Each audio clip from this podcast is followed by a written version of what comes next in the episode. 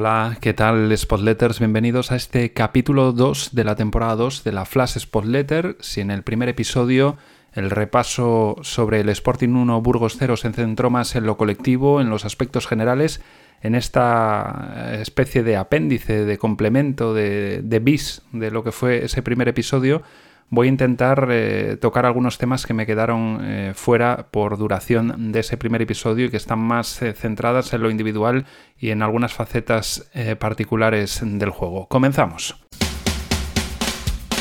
Destaco en primer lugar que el Sporting en la primera parte pareció querer tener mucho más balón y más protagonismo, se fue al descanso con un 71% de posesión y con apenas un 15% de las jugadas transcurridas en su tercio defensivo. Esto quiere decir que no amasó tampoco demasiado esos pases horizontales entre centrales en campo propio, sino que vivió más en campo del Burgos y que fue algo más en vertical o que al menos no tuvo tanto el balón eh, pasándose entre, centrales. Ya en el segundo tiempo bajó su posesión al 49%, especialmente con esos últimos 15 minutos de partido como máximo exponente de ese mayor dominio y mayor eh, presencia en campo contrario del Burgos.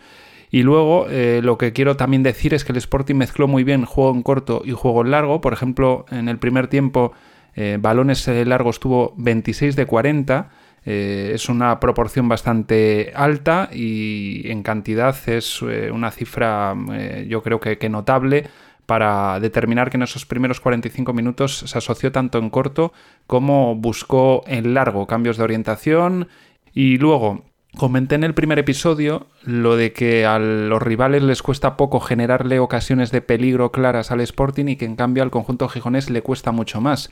Y hay un dato que se me olvidó mencionaros en ese primer episodio.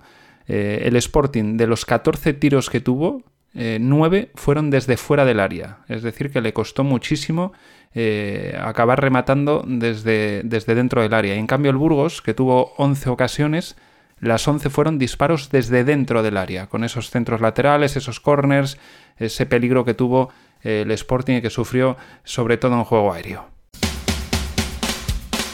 Hablamos ahora de las bandas. Eh, por un lado, eh, por ejemplo, Craves y Gaspar eh, demostraron que se entienden y se complementan ya bastante bien por el lado izquierdo, teniendo en cuenta que estamos solo en la jornada 1, que Craves es un fichaje reciente y que tienen que, que aprender a conocerse los compañeros. Pues bien, estos dos sí que demostraron tener bastante buen feeling, que se saben complementar bien. Gaspar se metía más hacia adentro para dejarle toda la banda a Craves, pero a veces le hacía otras diagonales hacia afuera para que Craves le pasara el balón en profundidad.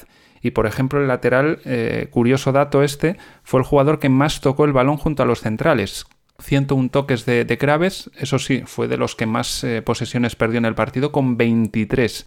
Y luego comentar también que a Craves tal vez le sobre y va a tener que empezar a medir un poco mejor eh, le sobre precipitación eh, o obstinación, no sé cómo llamarlo, en, en, obcecarse por centrar cuando está cerca del área rival. Es cierto que muchos de sus centros tienen mucha intención, especialmente cuando, cuando hace centros rasos eh, tensos, pero no siempre hay que llegar y centrar. Eso es lo que va a tener que empezar a saber medir. En cambio, por el lado derecho, Guille tocó muchos menos balones, ya dijimos en el primer episodio que se atacó más por la izquierda, fueron 70 toques de balón de Guille, pero también es, cierto que perdió muchísimas menos posesiones que Craves, frente a las 23 de lateral zurdo, 6 eh, posesiones perdidas solo de Guille Rosas. Y hablando de, bandas y también de centros, que mencionaba antes lo de Craves, ante el Burgos eh, el Sporting tuvo 18 intentos, solo 5 con éxito. En el primer tiempo habían sido 2 de 13. Esto habla de, tener que medir y saber cuándo centrar, no centrar por centrar porque, pese a tener a 5 o 6 jugadores en la línea de ataque en juego ofensivo posicional, en el Sporting muchos de esos centros eh, no tienen éxito porque no hay rematadores. No hay jugadores que, vayan con decisión al área a buscar eh, esos centros, a atacar eh, el balón. Y sí que se tuvo éxito en el centro de Aitor en el gol de Yuca, que por cierto es el primero que marca de cabeza eh, al menos la temporada pasada no lo marcó. No sé si con la camiseta del Sporting llegó a marcar alguno en sus primeros años, pero yo diría que es el primero que marca de, cabeza. Y lo dijo David Gallego en la rueda de prensa, no solo el remate es bueno, no solo el centro es bueno, sino que también el desmarque de Yuca, que estaba entre los dos centrales y le buscó la espalda al segundo central para colarse entre el lateral derecho y el central, ese movimiento lo destacó Gallego y también lo apunto aquí, que, es un buen movimiento de Yuca para, para acabar rematando en buena posición.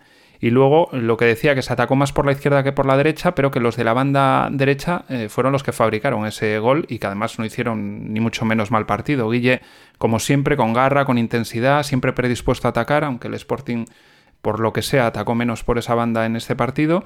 Y luego Aitor aportó muchísimo trabajo defensivo, robó bastantes balones, le hizo muchas ayudas a, a Guille, porque además el Burgos atacó mucho más por ese lado, pero muchísimo más. Y luego esa gran asistencia y también destacar de Aitor que le falta quizás entenderse algo mejor con Villalba, se vieron gestos entre los dos en alguna jugada que no se acabaron de entender, y luego pues que sigue más o menos igual eh, su idilio con los disparos, es decir, que lo intenta mucho desde muy lejos y casi todos los resultados son tiros eh, desviados y, por encima del larguero, así que va a tener que mm, intentar afinar un poquito más ahí eh, Aitor en esos disparos. Eh, quizás alguna vez no hace falta disparar y más en esas posiciones lejanas. Y luego, pues cuando arme el disparo, que tenga un poquito más de, éxito en la, en la precisión. Del centro del campo destacaría que Grajera, no vamos a decir nada nuevo, tiene un talento y un potencial altísimo, pero sigue teniendo un déficit que lo mostró toda la temporada pasada y no lo corrigió en este partido ante el Burgos tiene que minimizar errores no forzados.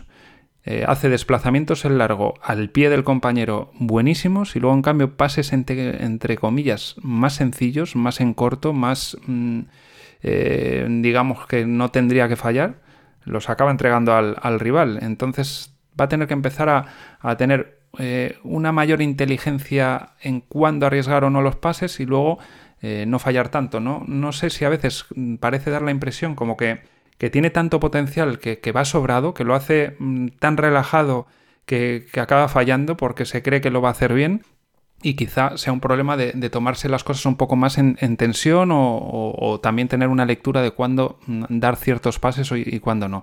Y luego junto, junto a él estuvo primero Nacho Méndez, eh, que la verdad que hizo un muy buen partido, además en ese doble pivote con cuatro pases clave, con seis de nueve en balones largos, no solo asociándose en corto, eh, a veces retrocediendo para ayudar a los centrales a sacar el balón, a veces llegando a la frontal e intentando buscar compañeros, o sea que partido muy completo de Nacho. Y cuando el Burgos adelantó la presión en el segundo tiempo, David Gallego pues se sustituyó a Grajera por Pedro, yo creo para juntar a Pedro y Nacho para ver si con ellos dos pues tenía más facilidad ¿no? para sacar ese balón ante la presión del conjunto visitante. Y por último, quiero destacar un apartado que siempre fue deficitario en las últimas temporadas y es por lo que, por ejemplo, ha llegado esta campaña eh, Puma Rodríguez, habló de regates y sorprendentemente el Sporting ha mejorado muchísimo en este encuentro ante el Burgos las cifras que venía presentando en, en temporadas pasadas. 14 regates completados de 23 intentados, sin un protagonismo claro de un jugador en concreto, sino que estuvo muy repartido, dos, tres, cuatro regates prácticamente todos los jugadores de medio campo para arriba del Sporting. Y luego, pues en los últimos minutos se vio lo que puede aportar eh, José Luis Puma Rodríguez, ¿no? Dio esos detalles de, tener mucha velocidad, verticalidad, descaro para desbordar tanto en carrera como con regate, que puede incluso eh, hacer llegadas a posiciones de gol porque también tiene remate y puede tener eh, acierto en, esos disparos y aportar algo de gol al equipo. Y sí que se le vio en algún momento, quizás por ser el debut, por querer agradar, por, porque se dio así el partido, pues algo acelerado, ¿no? Algo mm, quizás eh, demasiado eso, atropellado en, alguna ocasión. Y luego lo que también se vio, aunque es pronto para, juzgarlo, es que le puede costar implicarse defensivamente tanto en ayudas al lateral como por ejemplo se implican Gaspar o Aitor. Por cierto, tanto Aitor como Yuka, no tanto en regates, porque también puede ver en desborde en velocidad o, por arriba, ganaron seis de sus siete duelos individuales que intentaron, que son, yo creo, datos muy, muy interesantes, que, Aitor y Yuka, pues eso, se impongan en seis de los siete duelos individuales que tuvieron. Y hablando de Yuka, eh, estuvo muy poco participativo, muy poco asociativo con el equipo, dio apenas seis pases. Con este dato yo creo que ya complemento bien todo lo que se dijo en el primer episodio y con estos dos primeros flashes por letter queda por concluido lo que fue el análisis del Sporting 1 Burgos 0. Gracias por estar ahí, nos escuchamos en la próxima entrega.